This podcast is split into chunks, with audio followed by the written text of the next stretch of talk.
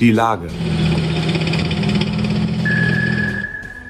Der Podcast des Deutschen Bundeswehrverbandes.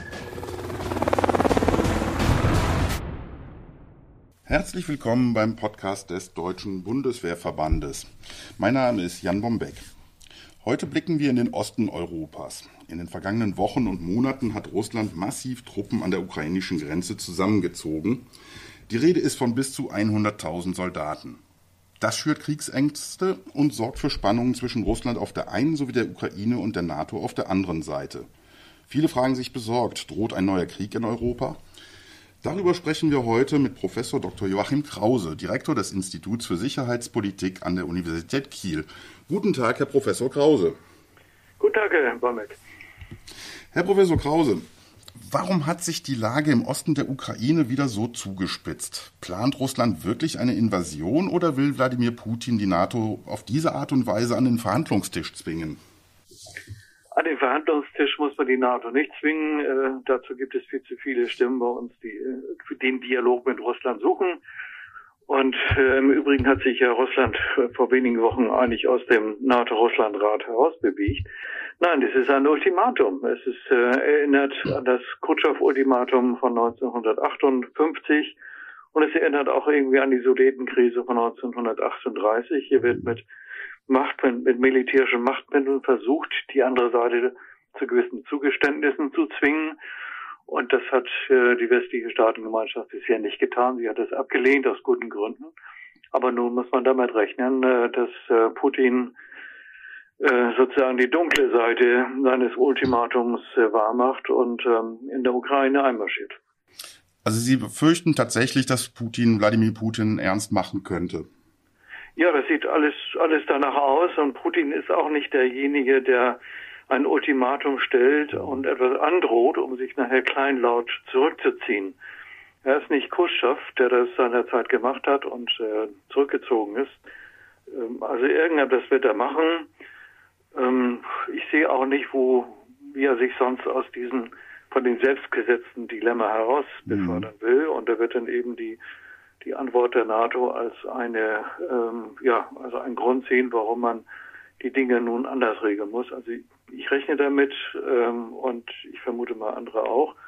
Wann das geschehen wird, wissen wir alle nicht. Ob das im Januar oder Februar oder März geschieht, ähm, das wird man sehen. Vielleicht findet er noch irgendeinen einen, einen Ausweg, dass er sagt, ach, dann stationieren wir jetzt dafür Truppen in der Nähe der USA, in Venezuela und mhm. Kuba.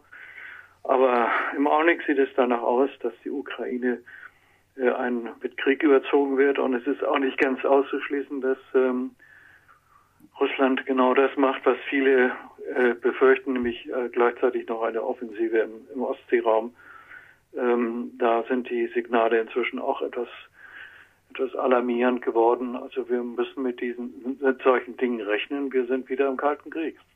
Mhm. Aber was hat denn Russland dadurch zu gewinnen? Also ich sag mal, an einem Krieg äh, davon hätte ja eigentlich aus, der, aus vernünftiger Sicht betrachtet niemand ja was von. Ja, aus unserer vernünftigen Sicht mhm. betrachtet ist es natürlich völlig äh, verrückt.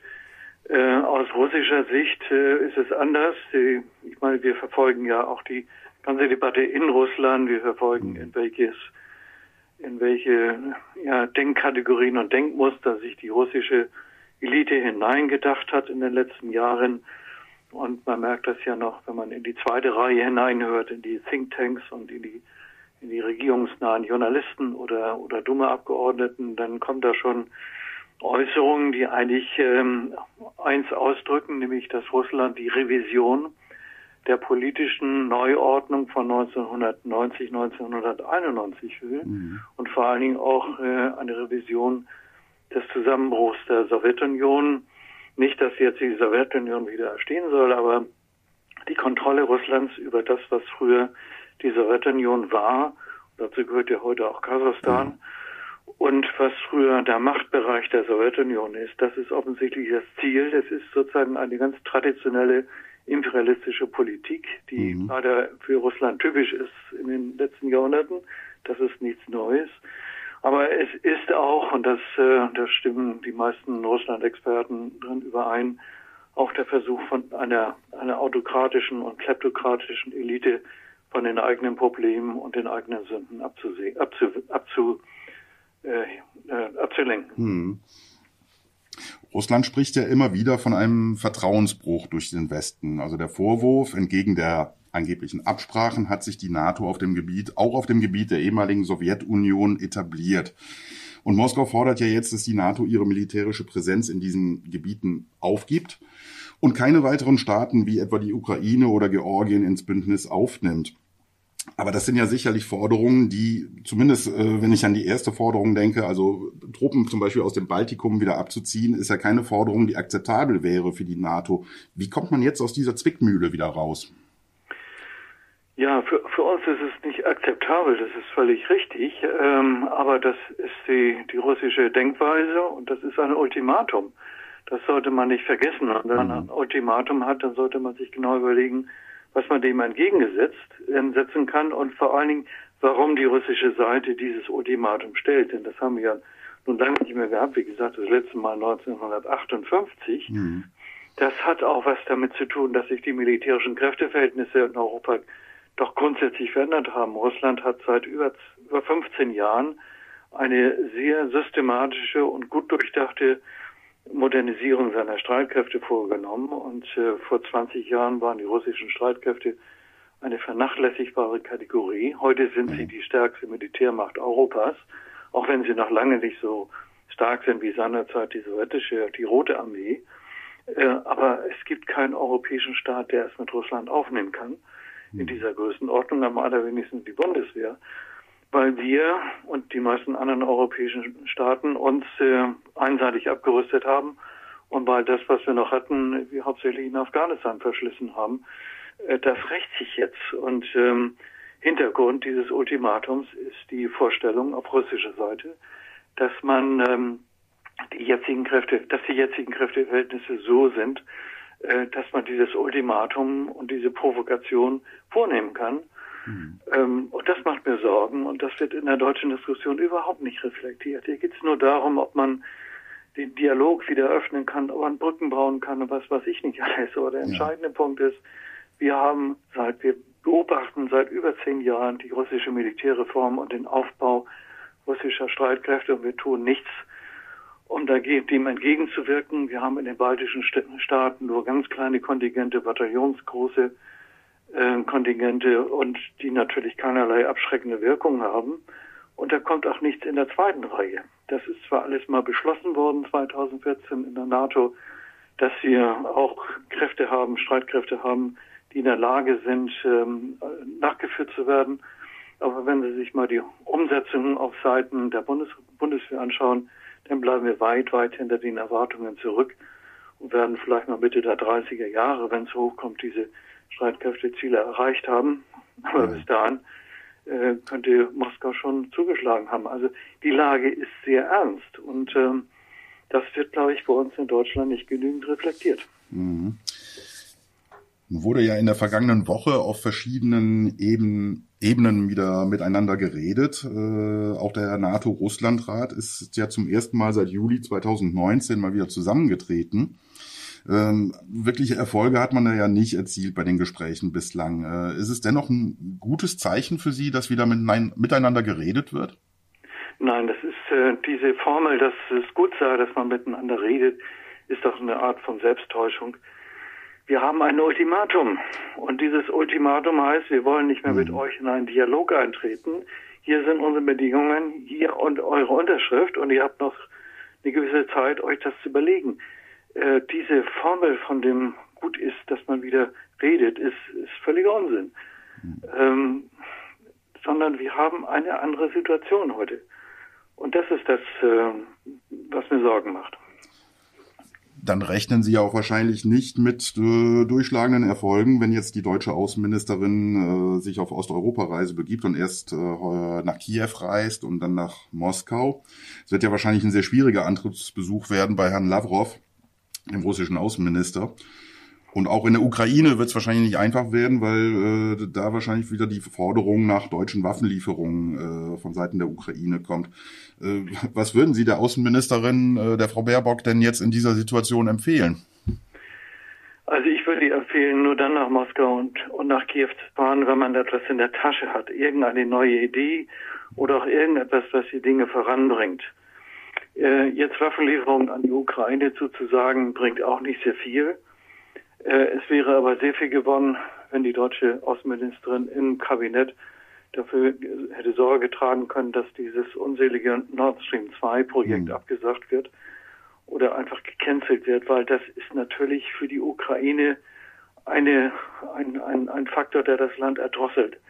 Das war schon beim ersten Nord Stream 1 so. Kaum war das Ding äh, am Laufen. Äh, ein Jahr später wurde die Krim besetzt durch Russland, weil, Russland, weil die Ukraine nicht mehr dieses Machtmittel in der Hand hat ähm, gegenüber Russland, ja. die, äh, den Fluss des Gases zu kontrollieren. Und das wird sich ja mit Nord Stream 2 noch mehr verschlechtern. Mhm. Und zum Zweiten wäre es gut, wenn sie eine Idee hätte, was man machen könnte, wie man den Knoten durchbrechen könnte. Das, davon habe ich nichts vernommen. Ich meine, man könnte ja mal vorschlagen zu sagen, gut, was wäre, wenn sich die Ukraine für neutral erklärt, dauerhaft neutral erklärt, aber Russland gibt die Krim und die Ost, äh, Ost-Donbass-Gebiete zurück. Wäre ja mal eine Idee, aber diese völlige Defensivhaltung unserer westlichen Politik, auch gerade der deutschen Politik, äh, finde ich auch nicht besonders besonders aufregend. Ähm, mhm. Ähm, wir müssen nochmal aus der Defensive herauskommen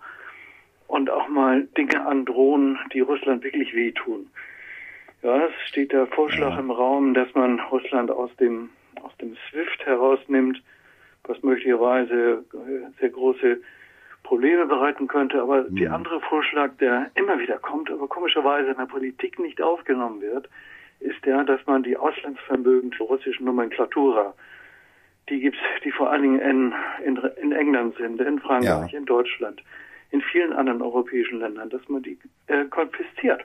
Mhm und sagt, ähm, damit kann man diese, diese kleptokratische Machtvertikale wirklich an, den, an die Gurgel kriegen. All diese Dinge werden bestenfalls auf Expertenebene diskutiert. Sie finden keinen Einfluss, keinen Eingang in die Beratungen der Regierungen. Und ich frage mich manchmal, ja, was, was, was soll daraus kommen aus dieser, aus dieser Verwaltung von, von, von, von mangelnden Ideen. Ja. Mhm, mhm, Also es ist notwendig, dass die westliche Staatengemeinschaft mal mehr Mumm entwickelt und dass sie neue Ideen entwickelt und sich nicht einfach von Russland in die Ecke treiben lässt. Okay. Machen wir einen kleinen Schwenk äh, noch etwas weiter östlich. Also in der vergangenen Woche kam es ja zu Protesten und Unruhen in Kasachstan, die dann ja auch blutig unterdrückt wurden mit vielen Toten. Und äh, Russland hat sich dabei ja auch beeilt, äh, ein Truppenkontingent in sein Nachbarland zu schicken, um das autoritäre Regime zu stützen. Was hat es äh, mit dieser Intervention auf sich gehabt? Ist diese Intervention oder diese Form der Unterstützung, diese Entsendung von Truppen auch als Signal an den Westen zu werten? Naja, es ist erstmal ein Signal in, die, in den Bereich der früheren Sowjetunion, wo ja mit Ausnahme der Ukraine und der baltischen Staaten und ein bisschen vielleicht Armenien, äh, eigentlich alle mhm. Staaten von, von, ich sag mal, kleptokratischen Machtvertikalen beherrscht werden, die das Land aussaugen, die sich selber bereichern bis zum Abwinken und äh, die Bevölkerung ist arm, verarmt und, äh, und ist natürlich verärgert. Äh, das ist ein Signal, dass Russland es nicht zulassen wird, dass es nochmal wie 2014 in der Ukraine eine farbige Revolution gibt, bei der eine Regierung gestürzt wird, weil sich die Bevölkerung auf die Straße begibt und diese Regierung weghaben will. Mhm. Ähm, das ist ja diese Angst vor dieser farbigen Revolution sitzt dem russischen, der russischen Elite und auch dem russischen Militär so tief, dass es sogar Teil der Militärdoktrin geworden ist, ähm, solche Aufstände der Bevölkerung als vom Westen ange, äh, angerichtet anzusehen und dagegen auch militärisch vorzugehen. Und das äh, sehen wir ja auch, das gleiche Prinzip in Syrien. Auch dort wird ein hochkorruptes, äh, kleptokratisches Regime durch russische Hilfe an der Macht gehalten. Wir sehen es auch in äh, Venezuela. Also das ist sozusagen die neue Internationale, die aus Moskau kommt. Das ist nicht mehr die kommunistische Internationale, mhm Das ist die Internationale der autokratischen und kleptokratischen Herrscher, deren, äh, deren Überleben durch russische Truppen oder russische Spezialkräfte gesichert wird. Womit sich Moskau natürlich auch wieder die Abhängigkeit sichert, dann dieser Staaten und Regionen. Ja, ja natürlich. Das mhm. ist wieder die, die Wiederholung der Brezhnev-Doktrin der, der eingeschränkten Souveränität damals der sozialistischen Länder, jetzt derjenigen Länder, die im Einflussbereich Moskau sind. Hm. Okay, das sind also eher, ich sag mal, düstere Prognosen. Hoffen wir dennoch, dass es, äh, dass äh, der Westen auch einen Wege findet, da, wie Sie sagen, vielleicht auch mal etwas mehr Kreativität entwickelt und neue Ideen entwickelt, damit es nicht zum Schlimmsten kommt. Herr Professor Krause, ich bedanke mich ganz, ganz herzlich für das Gespräch. Ja, gern geschehen.